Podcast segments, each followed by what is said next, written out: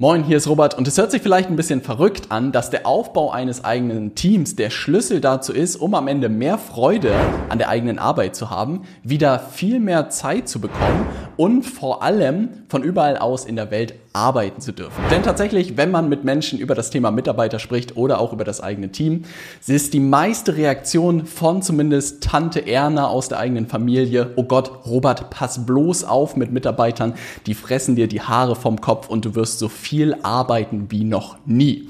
Und tatsächlich ist etwas, was ich lange geglaubt habe und was mich auch davon abgehalten hat, die ersten Mitarbeiterinnen und Mitarbeiter einzustellen. Doch das hat sich in den letzten Jahren komplett verändert. Heute sitze ich gerade hier in Spanien und habe die Möglichkeit, sechs Monate lang komplett aus Spanien zu arbeiten, während mein zehnköpfiges Team in Hamburg arbeitet. Und das wäre nicht möglich gewesen, wenn ich nicht irgendwann diesen Schritt gegangen wäre. Und in diesem Video möchte ich dir ganz genau verraten, worauf es beim Teamaufbau ankommt, ja, was man wissen sollte, was die Stolpersteine sind.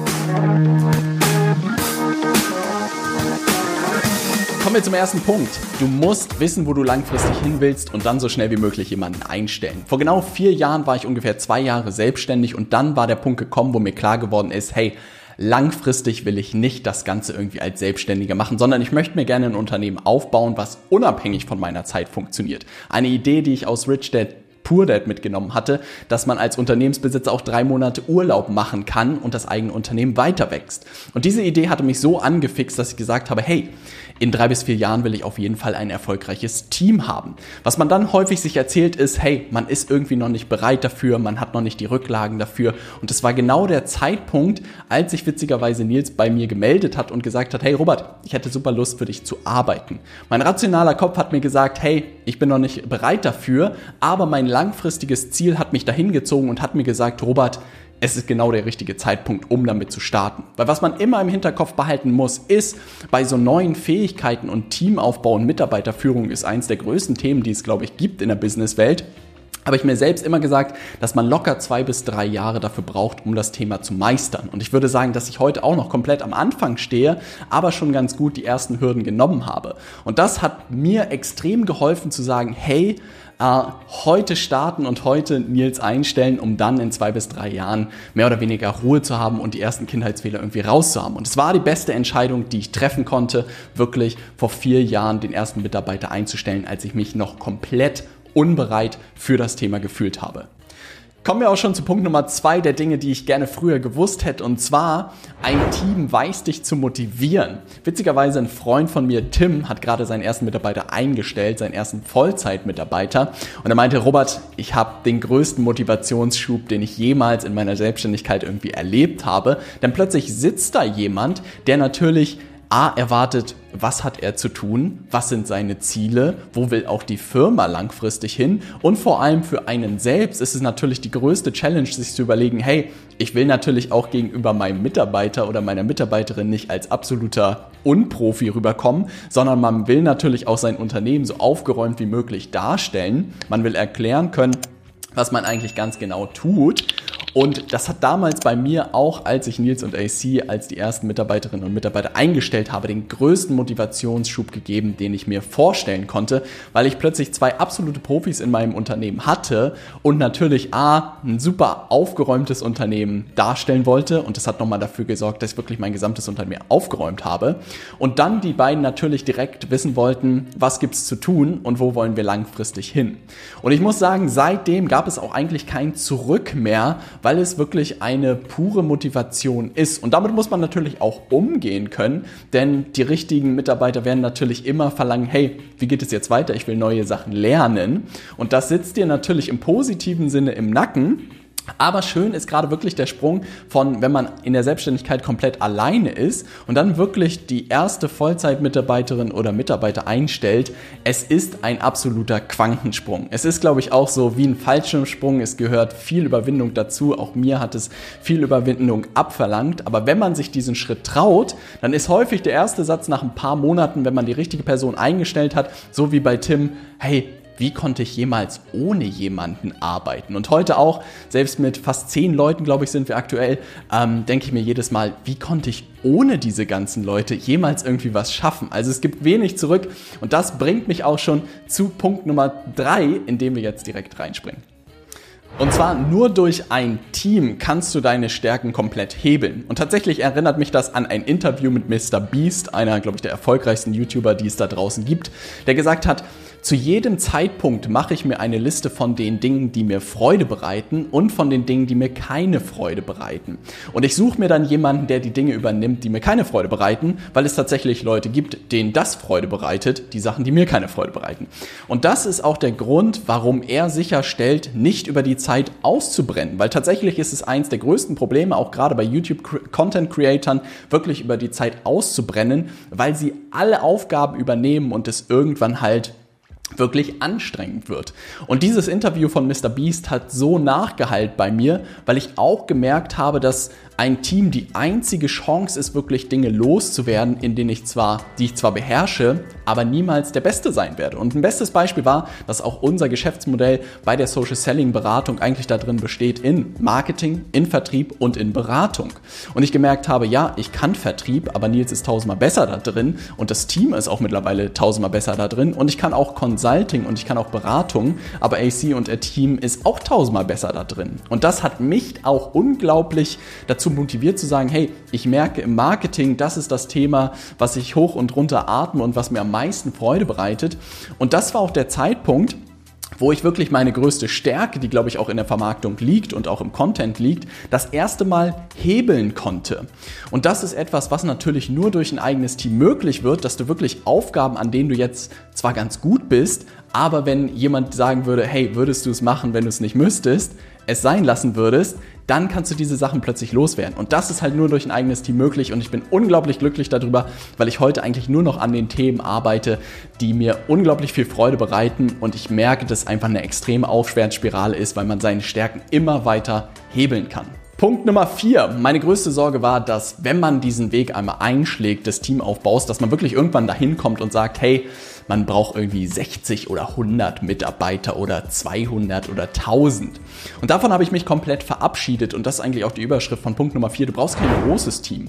Ein schönes Beispiel, was ich neulich gerade gesehen habe, war Jason Oppenheim, der Makler hinter Selling Sunset auf Netflix. Vielleicht der eine oder andere gesehen, vielleicht hast du die Serie auch gesehen, der in einem Interview gesagt hat, hey, ich habe meine 10, 15 Leute, glaube ich, hat er seine Maklerinnen und Makler und gesagt, das ist alles, was ich brauche. Also wirklich, ich habe lieber Leute, mit denen es wirklich unkompliziert ist, wo ich keine Kopfschmerzen habe, die ich alle schon seit Jahren kenne und mit denen ich extreme Freude habe. Und ich gucke lieber, wie ich größere Deals machen kann, größere Häuser verkaufen kann, um dann am Ende natürlich mit dem Unternehmen weiter zu wachsen. Ein anderes schönes Beispiel ist aus dem Buch Rework, die auch als Team, glaube ich, mit 15 Leuten sich perfekt eingespielt hatten und gesagt haben, wir wollen nicht weiter in Mitarbeitern irgendwie wachsen. Wir fühlen uns so pudelwohl. Wir gucken eher in den Projekten, wie wir da darüber skalieren können. Und sind dann drauf gekommen, eine Projektmanagement-Software Basecamp, glaube ich, zu entwickeln, die hunderte, tausende von Mitgliedern, glaube ich, mittlerweile hatten und super Erfolg geworden ist. Und aus dem Buch Rework habe ich wirklich das mitgenommen, Du brauchst kein großes Team und auch von Jason Oppenheim, du brauchst kein großes Team, du brauchst die Teamgröße, die am Ende für dich passt. Und dann kannst du dir immer noch Gedanken machen, wie du am Ende über deine Produkte, über deine Angebote weiter wächst, weil diesen Drang nach weiterem Wachstum hat man, glaube ich, als Unternehmerin und als Unternehmer in sich. Und das hat mich unglaublich Punkt Nummer 4 aufatmen lassen und hätte ich gerne früher gewusst. Punkt Nummer 5 und meiner Meinung nach einer der wichtigsten Punkte, um am Ende auch Mitarbeiterinnen und Mitarbeiter zu halten, richtig gute Leute zu halten, ist, dass sie keine Motivation brauchen, denn das haben sie von Natur aus, sondern sie brauchen am Ende Wertschätzung, Verantwortung und Freiheiten. Und das ist etwas, was ich tatsächlich von Liz aus meinem Team gelernt habe, die sich gerade dafür entschieden hat, auch nach ihrem Studium Vollzeit für uns zu arbeiten, die gesagt hat, hey Robert, relativ simpel, ich brauche eigentlich nur zwei Dinge. Erstens Wertschätzung und zweitens mehr oder weniger eine steile Lernkurve. Sobald die abflacht, bin ich weg und hat es auch so gerade rausgesagt und es war halt super sympathisch. Und da hat es bei mir Klick gemacht. Erstens Wertschätzung wir haben teilweise Mitarbeiterinnen, die in ihren Jobs vorher noch nie ein lobendes Wort gehört haben. Und es ist völlig verrückt, diese Vorstellung, dass es draußen immer noch äh, bittere Realität ist in vielen Unternehmen. Und das tatsächlich, egal für welche Kleinigkeit gefühlt, wir bedanken uns gegenseitig und ist eigentlich so simpel, ähm, aber es fehlt leider in vielen Unternehmen. Und dann das gleiche Thema, die steile Lernkurve. Das ist tatsächlich auch etwas, was viele Unternehmen irgendwie gefühlt noch nicht realisiert haben und ist, glaube ich, auch der Erfolgsfaktor Nummer eins, die besten Leute zu bekommen und zu halten, dass man zu jedem Zeitpunkt einen Blick darauf hat, dass sie persönlich wachsen. Wenn man jemanden in eine Stelle packt, wo wirklich die gleichen Aufgaben sind und er die über zwei bis drei Jahre macht, dann wird man natürlich unzufrieden, weil jeder Mensch den Drang hat, persönlich zu wachsen. Und das ist halt relativ verrückt. Gerade bei den High-Performern haben die einen Drang dazu, wirklich wachsen zu wollen. Und deshalb haben wir ein großes Auge darauf, bei jedem aus unserem Team wirklich ihm immer wieder neue Aufgaben zu geben, die neu für ihn sind, in denen er die sie oder er reinwachsen muss und wirklich dadurch immer dieses Feuer und die Leidenschaft irgendwie bleibt. Und der dritte Punkt ist, glaube ich, das Thema, und das korreliert so ein bisschen mit Verantwortung, diese neuen Projekte auch Freiheiten zu geben, die Möglichkeiten zu haben, von äh, woanders zu arbeiten, sich auch die Arbeitszeit selber einzuteilen, seine Urlaube selbst einzuteilen. Und das sind alles so Dinge, die am Ende für mich super natürlich waren, weil ich es mir selbst gewünscht hätte, nie in Firmen bekommen habe und das am Ende auch der Grund war, warum, ich meine eigene Firma gegründet habe. Und jetzt ist es halt unglaublich schön, meinen Mitarbeiterinnen und meinen Mitarbeitern das möglich zu machen, was ich mir einfach selbst gewünscht hätte. Und es sind wirklich diese zwei Zutaten, habe ich mitgenommen, am Ende Wertschätzung und eine steile Lernkurve. Wenn man das im Blick hat, dann kann man wirklich A, die besten Leute anziehen und sie auch langfristig halten. Kommen wir zu Punkt Nummer 6 und zwar ein Team lässt sich auch ohne Probleme von Spanien aus steuern. Es war meine größte Sorge, wirklich nach Spanien zu gehen, vor allem nach sechs Monate unser Büro hinter uns zu lassen und zu sagen, hey Leute, ich bin dann erstmal weg. Und vieles in mir hat wirklich gesagt, hey Robert, funktioniert das überhaupt? Musst du nicht vielleicht alle zwei Wochen in den Flieger steigen und nach Hamburg fliegen und dich dort zeigen? Bleibt die Motivation hoch? Hauen dir die Leute ab? Wird noch alles umgesetzt? Und ich kann sagen, jetzt nach fast vier Monaten in Spanien ist, Firma steht noch, läuft besser denn je und alle Leute sind auch glücklicher denn je. Ich will nicht sagen, es hat damit zu tun, dass ich endlich weg bin, aber was schön zu sehen ist, dass das Ganze funktioniert und dass man auch als Unternehmerin und als Unternehmer am Ende sich nicht davon aufhalten lassen sollte, weil vieles im eigenen Kopf nur war. Weil tatsächlich ganz viele aus meinem Team den Schritt wirklich begrüßt haben, sich für mich gefreut haben, natürlich auch mit dem Gedanken direkt gespielt haben, auch irgendwie aus dem Ausland zu arbeiten, was ich natürlich sofort möglich machen würde und auch mache. Aber am Ende war es halt schön zu sehen, dass sowas ohne Probleme funktioniert, dass ich hier in Spanien sitze und mein Team größtenteils in Hamburg sitzt und alles, alle, alles weiterläuft und super gut weiterläuft. Und das war auch die größte Prämisse, dass ich gesagt habe, ah, wenn ich nach Spanien gehe, es muss alles ohne Probleme weiterlaufen und falls was sein sollte, würde ich auch jederzeit wieder zurück nach Hamburg gehen. Aber tatsächlich hatten wir im ersten Lockdown, glaube ich, den, äh, die Bewährungsprobe oder die Generalprobe, wo auch alle Leute im Homeoffice waren und wir per Zoom und per Meetings sozusagen, virtuellen Meetings zusammengearbeitet haben und einfach nahtlos weitergearbeitet haben. Wir sind natürlich auch in der Branche, in dieser digitalen Branche, wo man sehr affin ist mit den Tools wie Slack und wie Zoom und all diese Sachen, die es gibt und wie Loom.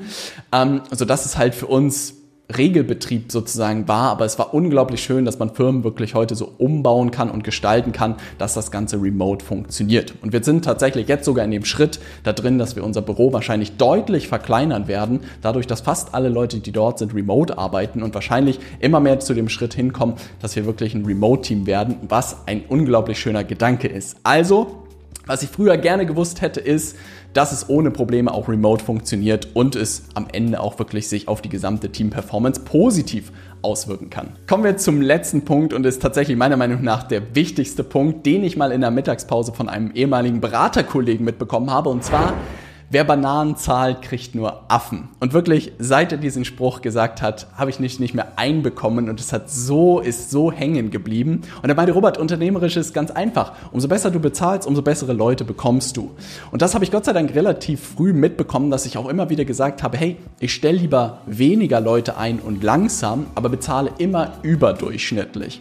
Und das ist etwas, was sich extrem bewährt hat, weil was ich beobachtet habe ist, dass für wenige Leute, außer vielleicht im Vertrieb, Geld nicht die größte Motivation ist. Dass sie wirklich sagen, da lege ich nochmal extra Stunden irgendwie ein, um einen Taler mehr zu bekommen. Sondern für die meisten Leute ist es ein Hygienefaktor. Es bedeutet, es muss stimmen und es darf nicht zu wenig sein. Weil wenn es zu wenig ist, habe ich selbst als Unternehmensberater irgendwie erlebt, dass ich gesagt habe, hey, für das Gehalt mache ich mich jetzt nicht am Wochenende irgendwie krumm.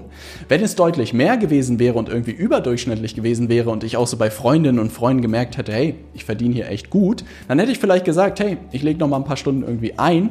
Aber das ist etwas, was ich wirklich gelernt habe, dass das Gehalt wirklich gut sein sollte, bestenfalls überdurchschnittlich sein sollte und dass man auch nur so die besten Leute irgendwie bekommt. Und das ist tatsächlich etwas, was so eine Aufwärts- oder Abwärtsspirale ist. Ich glaube, wenn man diese Philosophie hat und wirklich gute Gehälter bezahlt, kriegt man auch die besten Leute und das ganze Unternehmen wächst, weil man immer bessere Leute irgendwie bekommt und dadurch mehr Umsätze macht, mehr Profit und sich bessere Leute erhalten kann.